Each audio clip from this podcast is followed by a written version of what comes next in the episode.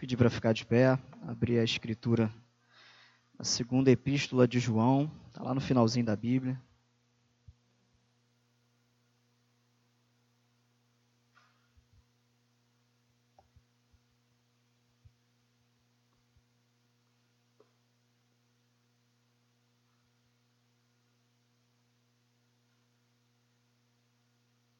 Segunda João, uma epístola bem curta, Vamos ler por hora só os, os três primeiros versos.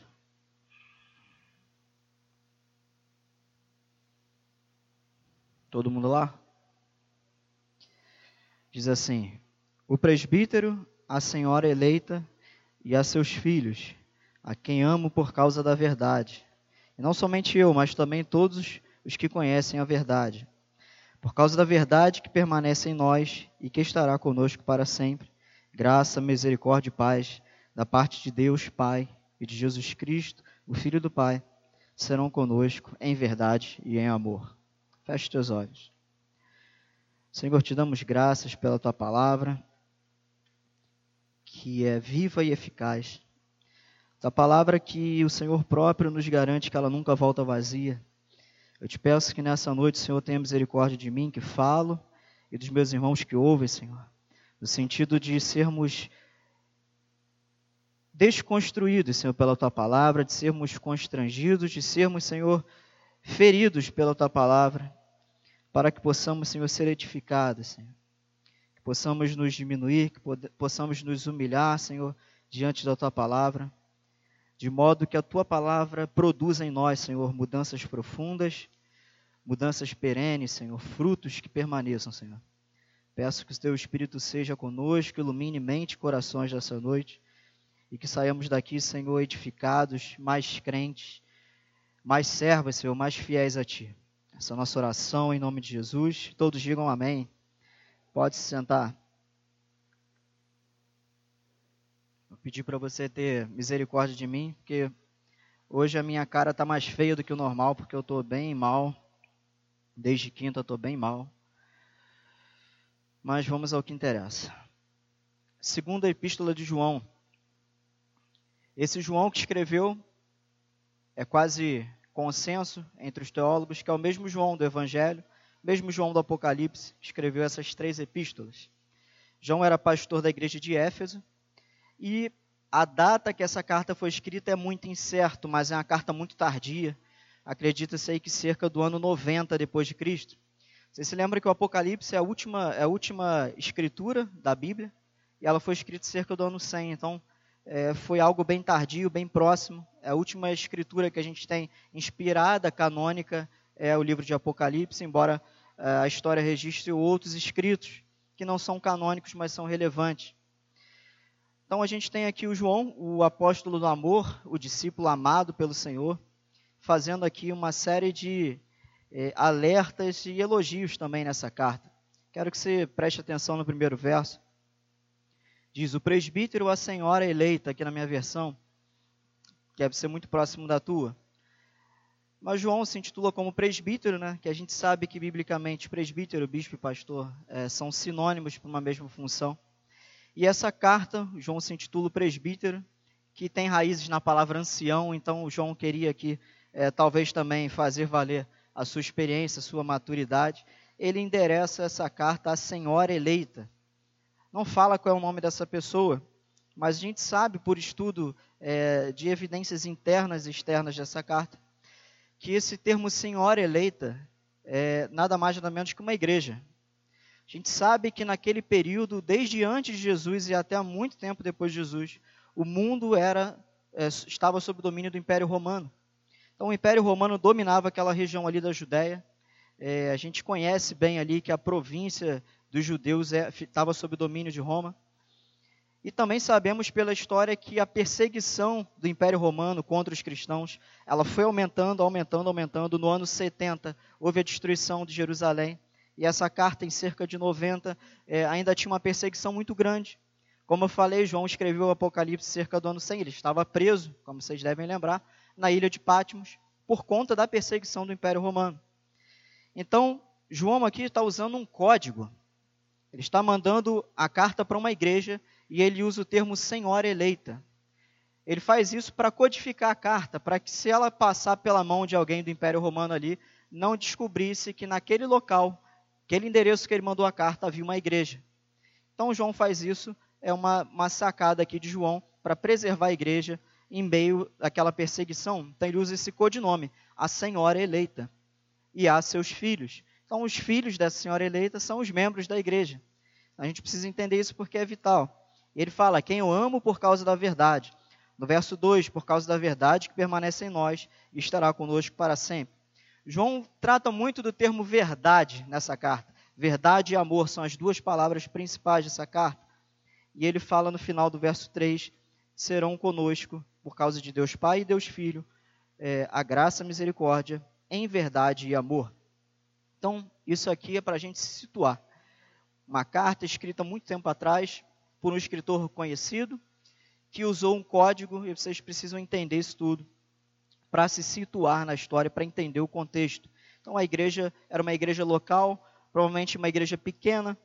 As igrejas naquela época eram igrejas pequenas, muito espalhadas, e as igrejas eram, eram muito, os membros eram muito itinerantes. Isso a gente também sabe pela história. As igrejas não cresciam, cresciam, cresciam, cresciam e viravam megas igrejas como a gente tem hoje. As igrejas começavam a crescer, uma parte de irmãos saía e ia plantar uma igreja em outro lugar. E plantava a igreja em outro lugar, a igreja começava a crescer um pouquinho, já ia mais uma parte de irmãos para outra cidade, para outro lugar. A igreja naquele momento era muito mais, é, digamos, muito mais missionária do que a igreja hoje. Não que a igreja não seja missionária, mas naquele período era muito mais. Verso 4, acompanha comigo aí. Ele acabou aqui a, a introdução e agora ele começa o assunto da, da carta. Diz assim: Alegro-me muito por haver encontrado alguns de teus filhos andando na verdade, segundo o mandamento que recebemos do Pai. Ou seja, quem são os filhos dessa senhora? São cristãos, são membros, são irmãos em Cristo. João encontrou com alguns irmãos dessa igreja e ficou feliz porque eles estavam andando na verdade. Verso 5. E agora, Senhora, peço-te, não como se escrevesse um novo mandamento, mas o mesmo que tivemos desde o princípio. Dois pontos. Amemos uns aos outros. Vocês lembram que foi João que registrou as palavras de Jesus quando Jesus disse: Um novo mandamento vos dou, que ameis uns aos outros como eu vos amei. Na lei dizia para amar a Deus sobre todas as coisas e o próximo como a nós mesmos. Jesus dá um novo mandamento. Ele fala: vocês têm que amar o próximo, não como vocês se amam, mas como eu amei vocês. A coisa aqui fica mais dura, fica mais difícil, porque Jesus agora comanda, ordena, para que nós amemos uns aos outros com a medida de amor que ele teve por nós e não com a medida de amor que nós temos por nós mesmos. Porque o, por mais que você se ame e você se cuide, o teu amor por você mesmo ainda é um amor falha. Você não se cuida tanto quanto deveria e você às vezes se mete em coisas que não deveria.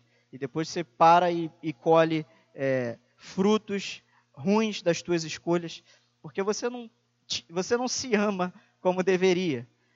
Consequentemente, menos ainda o próximo. Então Jesus agora faz um desafio. Não, o novo mandamento vos dou.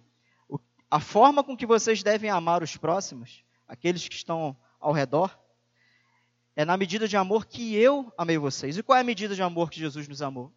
Uma medida de amor sacrificial, um amor incondicional. É exatamente aquela história de você dar a face. Atenção aqui, verso 5 ele ressalta o novo mandamento. Ele lembra no novo mandamento. No verso 6, diz o seguinte: E este é o amor, que vivamos segundo os seus mandamentos. Vocês se lembram também que João, lá no verso 14 da sua, do seu evangelho, ele fala sobre aquele que guarda os meus mandamentos, esse é o que me ama. Então João está fazendo aqui um, um remake aqui, né? Está fazendo um spoiler lá do, do que ele já tinha escrito. Ele está relembrando algumas coisas que vivamos segundo seus mandamentos. Esse é o mandamento, como já desde o princípio ouviste, para que nele andeis. Que mandamento é esse? Que amemos uns aos outros, como ele nos amou. Verso 7. E João agora faz um alerta muito importante. Porque muitos enganadores já saíram pelo mundo, os quais não declaram que Jesus Cristo veio em corpo ou veio em carne. Quem assim procede é enganador e o anticristo. A gente precisa entender aqui por que, que João está fazendo isso, por que, que João está falando, dando esse alerta. Porque nessa época da igreja, já desde o princípio da igreja primitiva, bem no início, logo ali depois de Atos, apesar das, da, do livro de Atos ter sido escrito bem tarde, mas o, o, o que aconteceu ali que Atos relata, o Espírito Santo desce, a igreja é, recebe os dons para a expansão, a igreja começa a crescer, a igreja vai crescendo, crescendo, e a igreja enfrenta sérios problemas. A igreja de Corinto é a igreja mais problemática do Novo Testamento. E João ele parece que, se a gente analisar bem o Evangelho e todos os escritos de João, ele sempre tem o cuidado de alertar os irmãos contra um grupo em particular de pessoas.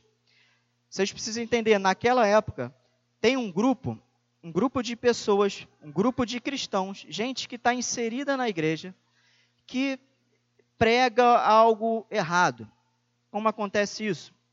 Vocês sabem que o mundo cristão naquele momento, ele era altamente influenciado pela filosofia grega.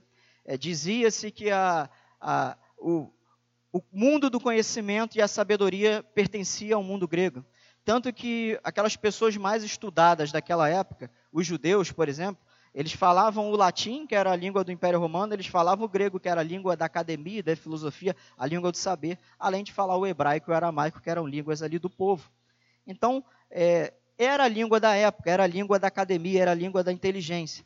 Portanto, algumas pessoas bem instruídas, estudadas e com muito conhecimento na filosofia grega, eles chegaram à conclusão de que Jesus, por ser perfeito, por ser Deus, ele não podia ter vindo, não podia ter encarnado num corpo material, num corpo de carne e osso.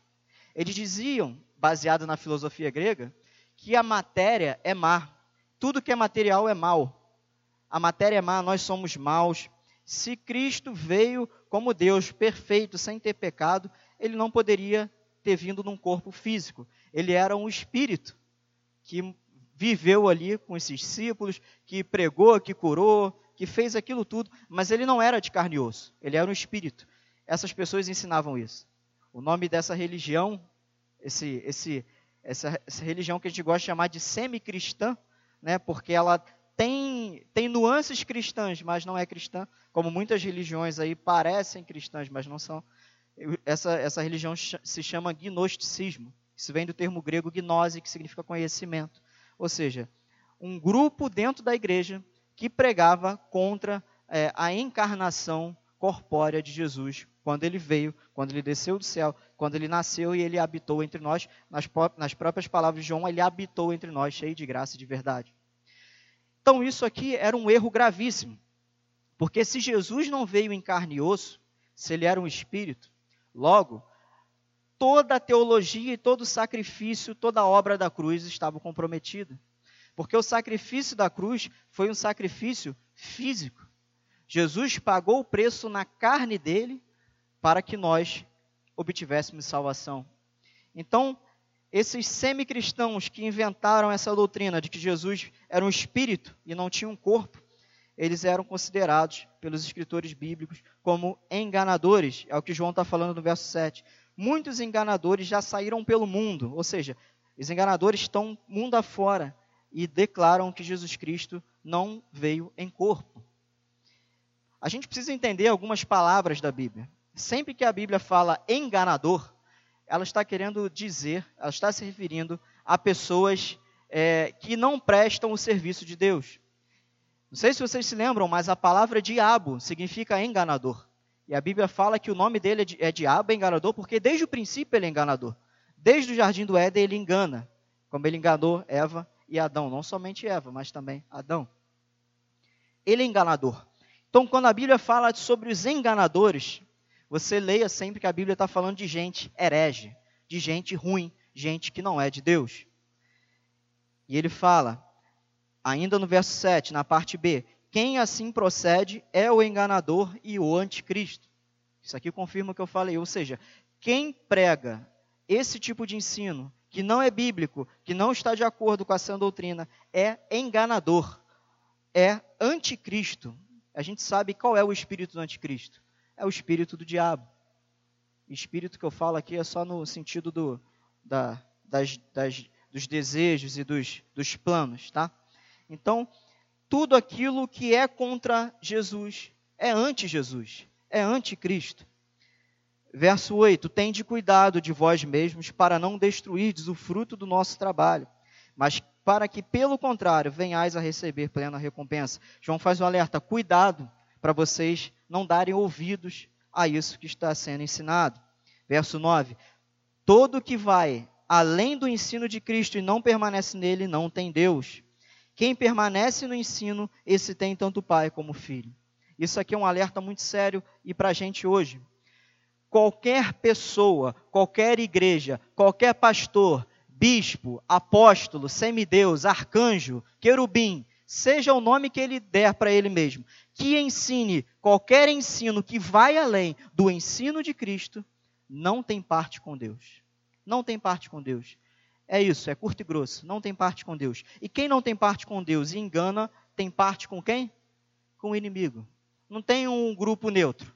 A Bíblia fala que nós somos amigos de Deus ou inimigos de Deus. Nós somos filhos ou nós somos rejeitados.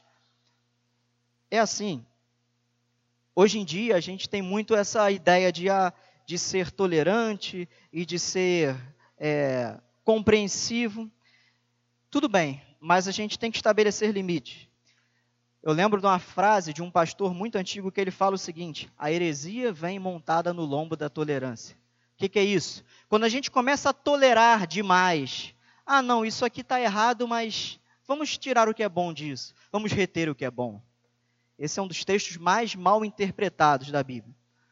Não é reter o que é bom, não é você peneirar é, um excremento e tirar proteínas dele, não se é um enganador que está pregando, se é um falso ensino que está pregando, deve ser rejeitado, não tem parte com Deus. Olha que João fala: se alguém vem nos visitar e não traz esse ensino, ou seja, esse ensino de Cristo, não o recebais em casa e nem o cumprimenteis. Não o recebais em casa. Lembra que João está falando por código, né? Essa senhora eleita é a igreja. Os filhos são os membros. E o, e o que seria a casa seria o local de culto. João está querendo dizer assim: esse tipo de pessoa não pode vir e ter palavra na casa de Deus, porque é enganador, porque não ensina o ensino de Cristo. Verso 11: Pois quem o cumprimenta participa de suas obras mais. Ou seja, isso aqui é um alerta para nós. Aquele, aquele homem que você gosta de ouvir, você fala: caramba, ele fala um monte de coisa errada, mas às vezes ele acerta aquele cantor, sabe? Gospel. Pô, mas a música aqui fala um monte de besteira, mas tem uma aqui que é boa. João diz que aquele que não prega o ensino de Cristo é enganador, não tem parte com Deus. Não devemos receber e nem cumprimentar, porque quem cumprimenta participa das suas obras mais. Sabe o que isso significa? Que quando você compartilha, você tolera o, o aquele que está ensinando algo errado, ainda que você veja, ah, mas aqui ele acertou, ele errou isso aqui, mas isso aqui ele acertou. Não. Quem compartilha, quem curte e compartilha, quem joga no story, e aqui eu estou fazendo só alegorias, mas quando você promove e dá ibope, você está participando das obras mais, ou seja, você está promovendo. Você não está participando no sentido de que você está fazendo o que ele faz. Mas quando você aplaude o errado, quando você compartilha, você promove, e você comenta, e você fomenta, você está ajudando o enganador a prosperar. Isso aqui é muito duro e é muito difícil. A gente fala, ah, mas, mas isso é ser radical demais. Mas, gente, me desculpa, ser cristão é ser radical. João fala que a gente deve zelar pela verdade. É o que João está falando desde o início. Duas palavras-chave: amor e verdade.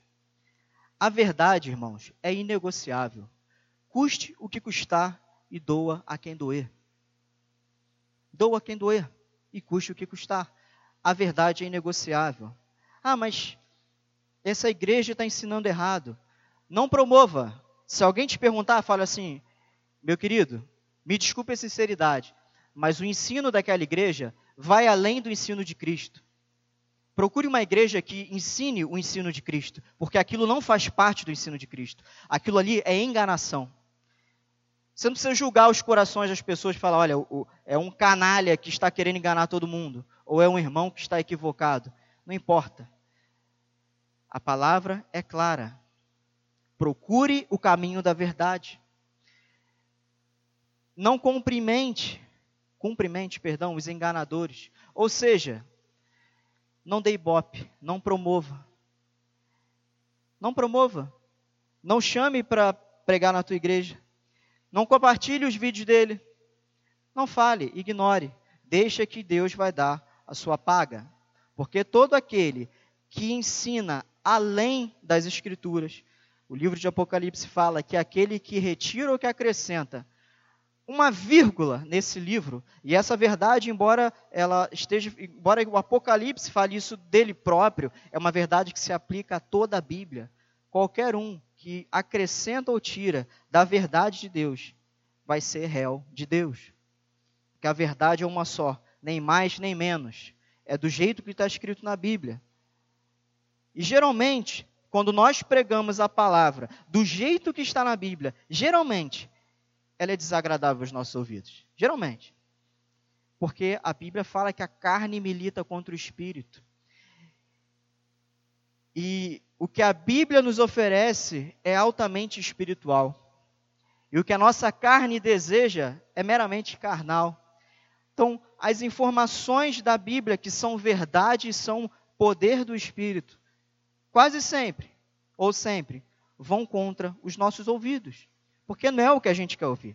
A gente quer entrar aqui e quer ouvir, quer ler o Salmo 91 e a sombra do Altíssimo descansa minha alma, aquele que habita na sombra do, do, do, do esconderijo do Altíssimo, e assim vai. A gente quer ler o Salmo 46, Deus é a minha fortaleza. Não, a gente quer coisas boas. A gente quer vir para a igreja e ouvir palavras que nos levantam. Mas, meu irmão, Deus repreende aquele que ele ama. E deixa eu te falar uma coisa: se você está vindo, se você está vivo e vindo aqui ainda, é porque você ainda não está perfeito. Quem está perfeito, Deus está levando. Se a gente ainda está vivo, ainda está tendo que ouvir as pregações e ouvindo palavras que a gente, caramba, é isso aqui, eu estou errado, eu estou errado. É, todo culto eu venho e eu saio daqui com a noção de que eu estou errado. Ótimo. Significa que a palavra está sendo pregada, significa que você é amado por Deus, mas você ainda não chegou na estatura que Deus quer. Quando você estiver na estatura que Deus quer, fica tranquilo que Deus tem um lugar melhor para você. Foi o que Paulo falou no final da, da vida dele. Ele fala: Olha, eu guardei a fé, completei a carreira, não me basta mais nada, cheguei onde eu precisava, agora minha vida está na mão de Deus. E acredita-se pela história que poucos dias depois dele ter escrito essa epístola a Timóteo, a última carta de Paulo, Paulo foi decapitado em Roma. Paulo está melhor do que a gente. Então, se você está aqui ainda hoje, é porque você está precisando. Você concorda comigo? Você ainda está precisando? Eu estou precisando? A gente ainda está precisando desse tratamento de Deus, da palavra, da palavra que vai lá no nosso coração, vai lá na nossa mente, vai lá naquelas, naquelas mentalidades, naquelas ideias que nem a nossa esposa conhece, naquilo que é mais íntimo do nosso ser. Ela vai lá e fere. Ela fere para curar. A palavra de Deus, ela te fere e ela te cura simultaneamente. Porque ela nos poda. É o que João mesmo fala lá no Evangelho, no capítulo 15. Nosso pai é o agricultor. Nós somos os ramos. E se nós somos ramos da videira que é Jesus e que o pai é agricultor, a poda é certa. Faz parte. Faz parte do jogo. Faz parte do jogo. A poda é certa. Deus corrige aqueles que Ele ama. E isso é motivo de alegria, porque nós não temos um pai que nos deixa largado fazendo o que a gente quer. A coisa mais ridícula e mais feia que tem é aquela criança que faz o que quer e o pai está olhando e é um banana e não faz nada. Coisa mais ridícula. O nosso pai não. O nosso pai nos ama, cuida de nós, mas ele também nos disciplina. Porque sem mudança, sem transformação, não tem propósito. Nós vamos ser para sempre as mesmas pessoas? Esse não é o propósito. Efésios fala que ele nos escolheu antes da fundação do, do, mundo. No capítulo 2 fala que nós estávamos mortos dos nossos pecados e delitos. Eu já perguntei aqui, o que, que um morto pode fazer? Nada. Ele nos deu vida por causa da misericórdia dele. Ele nos deu a fé, porque a fé é um dom de Deus. E pela graça ele nos salvou. Você não fez nada, ele fez tudo. Por isso que é a graça, por isso que é a misericórdia. Mas agora que nós temos vida, temos a fé, temos a graça e somos salvos. Efésios 2:10 fala que ele fez isso tudo para que andássemos nos caminhos das boas obras que ele de antemão preparou. Deus fez isso tudo para que fôssemos seus filhos, e filhos de Deus vivem no caminho da verdade, vivem no caminho do amor e vivem no caminho das boas obras. Deus cuida de nós. A repreensão de Deus é a, é a amostra mais fiel do amor dele.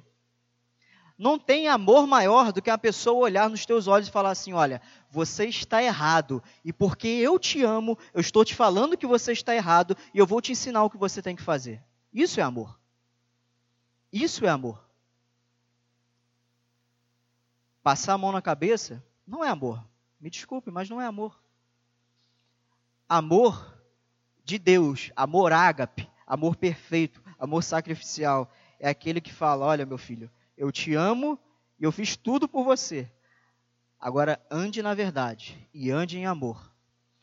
E quando você tropeçar, eu vou te puxar de volta. Esse é o amor de Deus. É um cuidado paternal. Por isso que uma das melhores figuras para retratarmos a pessoa e o caráter de Deus é a figura de pai. Isso é ser pai. Então, o ensino é esse. O ensino é duro. Qualquer que vai além do ensino de Cristo não tem parte com Deus. Não tem parte com Deus. Nós não devemos promover, fomentar, aplaudir compartilhar, curtir, seja o que for. Não devemos, porque nós estamos indiretamente fomentando ensinos errados. E João conclui a carta, verso 12: Embora eu tenha muitas coisas para vos escrever, não quis fazer com papel e tinta, mas espero visitar-vos e falar face a face, para que a nossa alegria seja completa. Ou seja, uma carta curta. João diz que ele ainda tinha muita coisa para tratar, muita coisa para falar, mas ele tinha planos de visitar essa igreja, então ele preferiu não escrever, preferiu falar isso pessoalmente. E ele fala para que a nossa alegria seja completa, ou seja, seria muito mais prazeroso ele estar pessoalmente com os irmãos é, na beira do mar, lá comendo aquele peixinho na grelha, ensinando acerca do evangelho, porque é o que Jesus fazia, né? Jesus geralmente ensinava ali na beira do mar, comendo aquele peixinho fresco. Pedro, Pega um peixe lá para a gente comer. Vai lá, Pedro, lá, pescador, né? Top, nato. Vai Pedro lá, pega uns peixes. Aqui, mestre. João, acende aí. E eles ficavam ali em volta da, do braseiro, comendo peixe e ouvindo o Senhor ensinar. Maravilha, né não? E ele fala, verso 13: Os filhos da tua irmã eleita enviam saudações. Lembra que eu falei que a carta tá, ela é escrita por códigos? Os filhos da tua irmã eleita, ou seja, o pessoal da igreja daqui enviam saudações. Ou seja, a irmã eleita era outra igreja e os filhos os membros.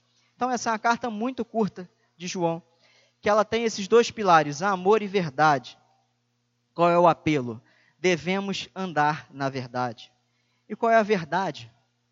É muito vago, né? E muito vasto.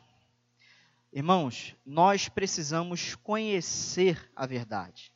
Nós precisamos conhecer e dominar esse livro. Não dominar e conhecer no sentido religioso da coisa, recitar textos, ah, porque no Salmo 119, verso 76 está escrito isso. Na versão ARA está assim, na versão ACF está assim. Não, não é meramente decorar, mas nós precisamos ter o domínio das doutrinas. Quando Paulo teve um encontro com Cristo, para quem não sabe, ele não caiu de cavalo nenhum, não, tá? Ele só viu uma luz e caiu no chão. O texto não fala que ele estava no cavalo ele caiu no chão e ele passou aqueles, acho que duas semanas na casa lá do, do Ananias, né? Não, na casa de outra pessoa. Ananias foi o profeta que foi lá. Enfim, Paulo disse em Gálatas, no início de Gálatas, que assim que ele teve o um encontro com o Senhor Jesus, ele foi morar dois anos na Arábia. E ele ficou lá sendo ensinado pelo próprio Senhor, tendo revelações da parte de Jesus. Paulo foi teve um, aulas particulares com, com o mestre, né? Ele é um apóstolo tardio. Mas Paulo conhecia e dominou a verdade. Tanto que depois desses dois anos ele volta, volta para Jerusalém, tem aquele problema com a igreja de Jerusalém, e Pedro e os judeus que estavam querendo impor é, os ritos judaicos para os novos convertidos, e ali Paulo se integra aos, aos outros e começa de seu ministério. Paulo, por mais inteligente que fosse, e hoje eu, eu dei essa aula para as crianças, Paulo talvez falava cerca de oito idiomas: hebraico, aramaico, siríaco, turco, é, latim, grego e mais alguns que eu já esqueci de tanto que são. Paulo era um homem muito inteligente. Ele estudou com Gamaliel, que era o, o rabino mais top daquela época. Apesar de toda inteligência, ele precisou ser ensinado por Jesus acerca das verdades, acerca do ensino de Cristo. Isso, isso nos ensina que, mesmo nós, hoje, com conhecimento tão avançado, hoje você digita aqui no Google, nem digita, né? Agora uns falam, né? Tem dois aqui que só falam, né? Vai e fala assim, é. Resultado do, da rodada do Brasileirão. Tum, vem o resultado aqui para você. Imediato, hoje é tudo é muito imediato. O acesso ao conhecimento hoje é muito rápido. Hoje em dia só não estuda quem não quer. Só não aprende um idioma diferente quem não quer. Porque você tem no YouTube, no Google, você aprende russo, mandarim, aprende o que você quiser, de graça. O conhecimento está aqui, na palma da nossa mão. Ainda assim, nós precisamos buscar o conhecimento da palavra, o ensino de Cristo. Porque no mundo lá fora, nós precisamos defender a verdade. Defender a verdade não é sair é, entrando em igrejas e quebrando estátuas, como alguns idiotas fazem. Não é entrar no, nos centros de religiões afro né, e sair quebrando tudo. Não. Quem faz isso são os imbecis. Mas nós precisamos lutar pela verdade como? Nos posicionando. Nos posicionando no nosso trabalho, na nossa escola, na faculdade. Os jovens que daqui a pouco vão estar na faculdade vão sofrer uma opressão, uma lavagem cerebral maligna marxista. Muitos já sofrem na escola, eu sei, porque eu acompanho vocês, né? Eu não falo mais nada porque eu já gastei meu latim, mas eu sei lá como vocês são influenciados. O mundo, você no teu trabalho, fala, olha, isso aqui eu não vou compactuar com isso. Ó, isso aqui nem conta comigo. Porque de treta, meu irmão, eu estou fora. Não me bota em treta, não. Defender a verdade. Isso é errado. Isso que vocês estão fazendo é errado. Se posicionar. Se posicionar na nossa participação nesse mundo. Porque, também lembrando que eu falei para as crianças, olha só, crente não é alienígena. Crente não é ET. Paulo fala para a gente não, não nos conformarmos com o mundo, mas transformar ele. Jesus fala para sermos sal e luz. Eduardo pregou isso há pouco tempo. Nós estamos nesse mundo, mas nós não somos desse mundo. No entanto, nós não somos alienígenas. Nós somos de carne e osso. Nós é, convivemos com incrédulos. Nós temos amigos do mundo e não tem problema nenhum nisso. O problema é quando você se aconselha com, com o ímpio, quando você deixa que os padrões dele influenciem os teus padrões e as tuas tomadas de decisão. Mas não tem problema nenhum você ter amigo do mundo, macumbeiro, satanista, seja o que for. Não tem problema nenhum. A Bíblia não proíbe. Mas você tem que ser o cara que influencia. Você não pode ser influenciado. Você não pode fazer o que eles fazem. Você está tá com eles lá no trabalho, na escola, beleza, não tem pecado nenhum nisso. Mas você tem que ser o diferencial. Você tem que ser a pessoa que tem a verdade, tem o domínio do conhecimento da verdade, da doutrina e do ensino de Cristo. Para você se posicionar, para você falar: ó, isso é errado, isso está errado, isso é contra a ética, isso é contra a moral, isso é contra a lei de Deus. Nós precisamos nos posicionar, precisamos conhecer a verdade. Por isso, meus irmãos, gastem tempo estudando a palavra de Deus. É chover no molhado, né? É chover no molhado. Mas é assim. Dificilmente, dificilmente, a palavra de Deus vai te falar uma novidade, sabe? São dois mil anos pregando a mesma coisa. Ser de santos porque eu sou santo, andem na verdade, andem em amor, amem uns aos outros, conheçam isso, orem, leiam. São 2019 anos e mais um pouquinho, né? Só tratando de nova aliança para cá, né? Para falar de lá do povo de Israel, então, são cerca de 4, 5 mil anos. É a mesma, é a mesma notícia, né? Nada mudou, nada mudou. É a mesma coisa, não tem novidade.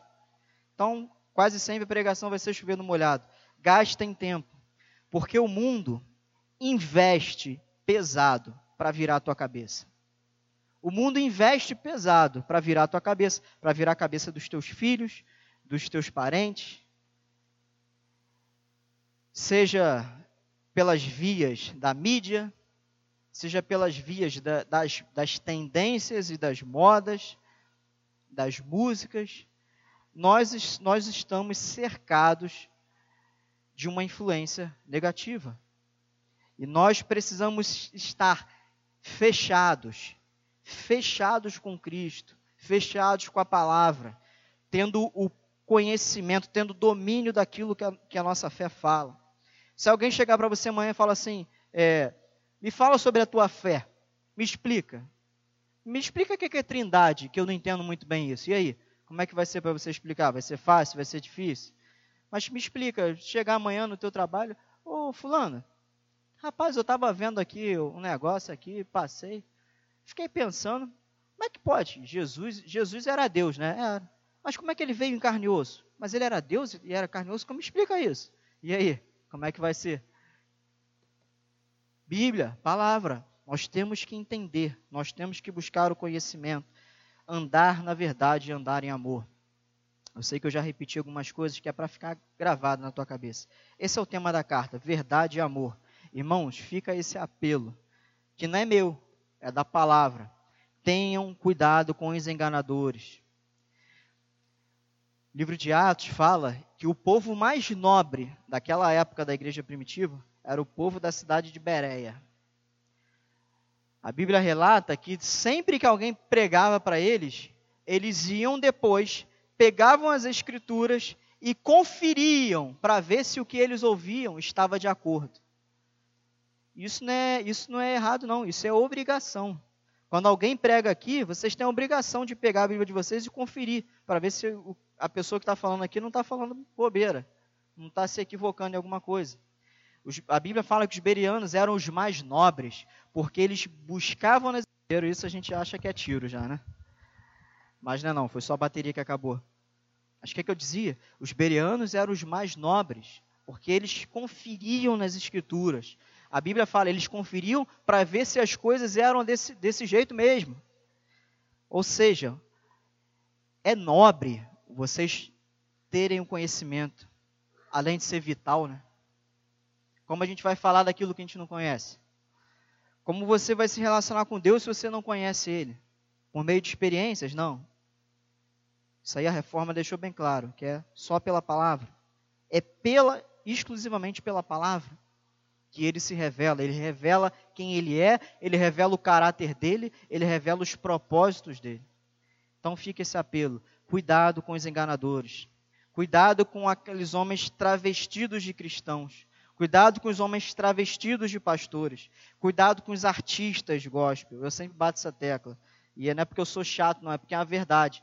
Você for pegar a harpa cristã e for pegar as músicas de hoje, me desculpe, mas as músicas de hoje são uma porcaria. São uma porcaria de letra, são uma porcaria de música. Eu falo como músico. É uma porcaria. Uma porcaria. Porque virou mercado.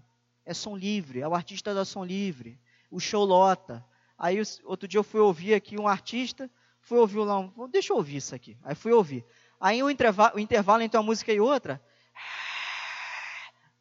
assovio, grita, grito, mulher gritando assim, ah! como se fosse o Backstreet Boys que tivesse ali. Isso não é de Deus. Me desculpa, isso não é de Deus. Isso não é de Deus. Ah, você está falando que não sabe. Não, estou falando que a palavra fala. Isso não tem nada a ver com adoração. E eu olho para o saltério quando eu quero falar de música. Eu olho para o saltério, eu olho para a palavra. É isso. Virou mercado fonográfico, artistas lançando tendências, penteados e cabelos.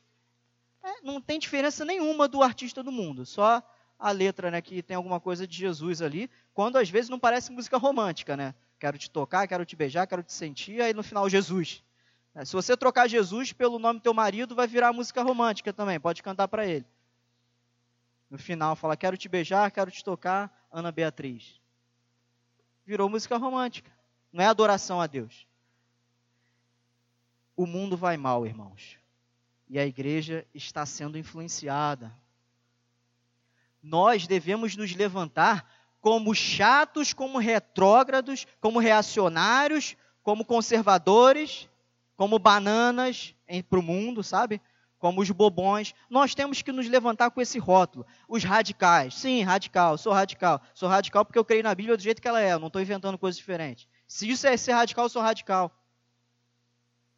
Se falar que existe céu e inferno é ser radical, então eu sou radical, porque a Bíblia fala que existe céu e existe inferno. Ah, mas isso é medieval. Dane-se. Acho que você quiser, é a verdade. É a verdade, custe que custar, doa quem doer. Vamos nos posicionar como é, arautos da verdade.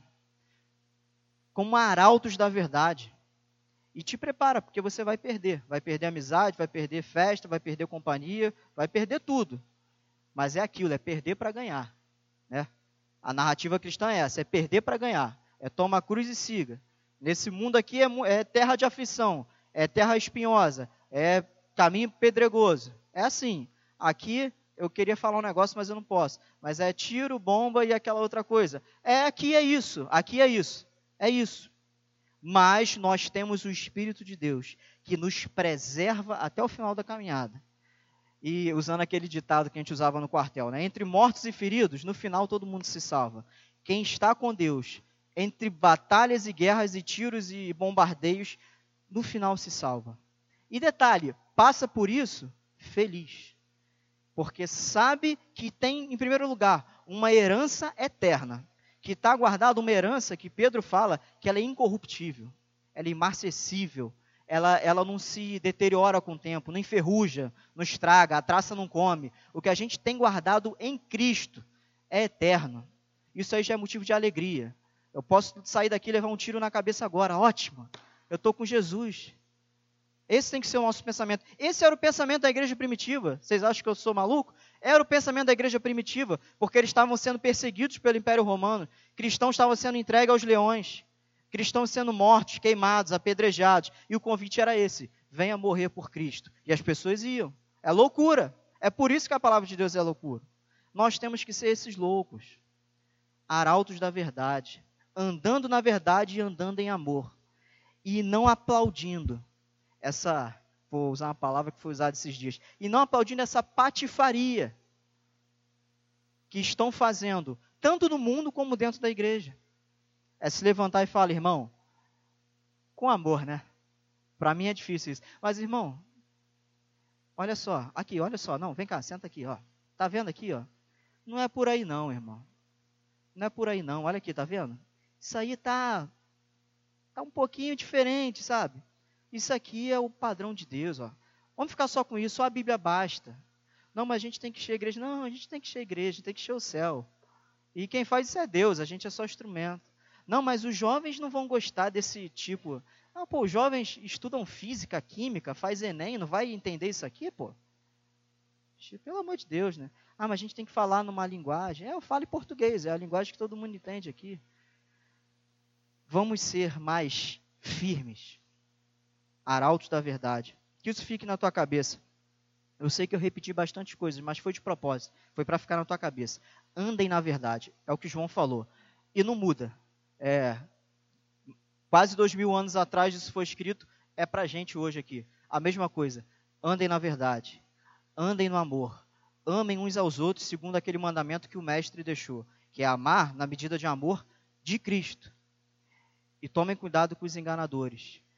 Não deem voz aos enganadores. E nem promovam, nem compartilhem, nem curtam, nem deem joinha, nem cliquem no compartilhar. Porque assim vocês estão fomentando os enganadores. Mas lutem pela verdade. Amém? Essa é a palavra de Deus para nós hoje. Feche os teus olhos. Senhor, te damos graças pela tua palavra, Senhor. Tua palavra que é infalível, Senhor tua escritura que é divinamente inspirada, Senhor. que não sai de moda, Senhor, que não muda de acordo com a cultura, porque os tempos passam, mas a tua palavra permanece a mesma, Senhor. Só um Deus poderoso tem, o, tem esse poder e autoridade de falar e isso ser permanente por toda a eternidade. Tua palavra é eterna, Senhor, de geração a geração não passa, não volta vazia, Senhor. Que o teu Santo Espírito, Senhor, nessa noite, toque no coração dos meus irmãos à minha frente, Senhor. Que eles possam entender a tua palavra, sobretudo entender e praticar, Senhor, a tua palavra. Senhor, o Senhor mais do que nós sabe que vivemos dias difíceis, Senhor. Tua palavra fala que nos últimos dias o amor iria esfriar, muitos iriam apostatar da fé, viriam muitos ensinos de demônios enganadores, ventos de doutrina. Senhor, faz com que a tua igreja seja arauto da verdade, Senhor. Seja coluna da verdade, Senhor. Que não seja balançada por esses ventos de doutrina.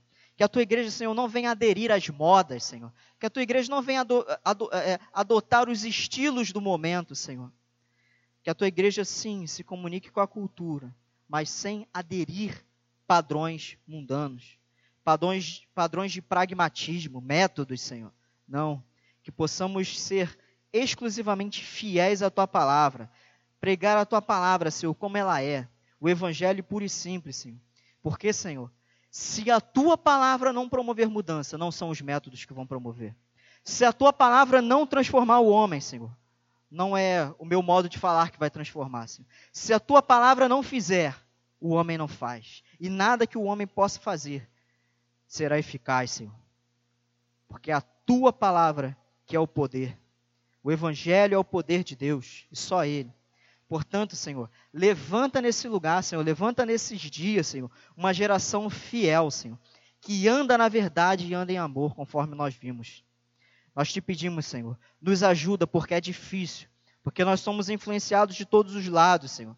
Porque a nossa vida hipermoderna é corrida e a gente não tem tempo para nada, Senhor. Às vezes a gente passa um dia inteiro sem pegar e ler um texto, Senhor. Porque a nossa vida é corrida, o trabalho exige, a família exige, tudo nos exige, Senhor. Tem misericórdia de nós, Senhor, que vivemos nesse tempo corrido, Senhor. Nesse tempo onde não temos tempo, Senhor. Mas que o Senhor nos ajude por graça e misericórdia, Senhor. Efetue em nós, Senhor, esse querer e o realizar, conforme o Senhor mesmo fala que faz porque nós esperamos e confiamos em Ti, Senhor. Na força do nosso braço, Pai. Talvez nós vamos ficar parados sem andar um milímetro, Senhor. Nós precisamos da Tua ajuda, Senhor. Por isso te pedimos, nos ajuda, Senhor. Nos ajuda a sermos essa geração fiel e verdadeira, Senhor. Nós oramos e pedimos isso. Todos que concordam digam amém.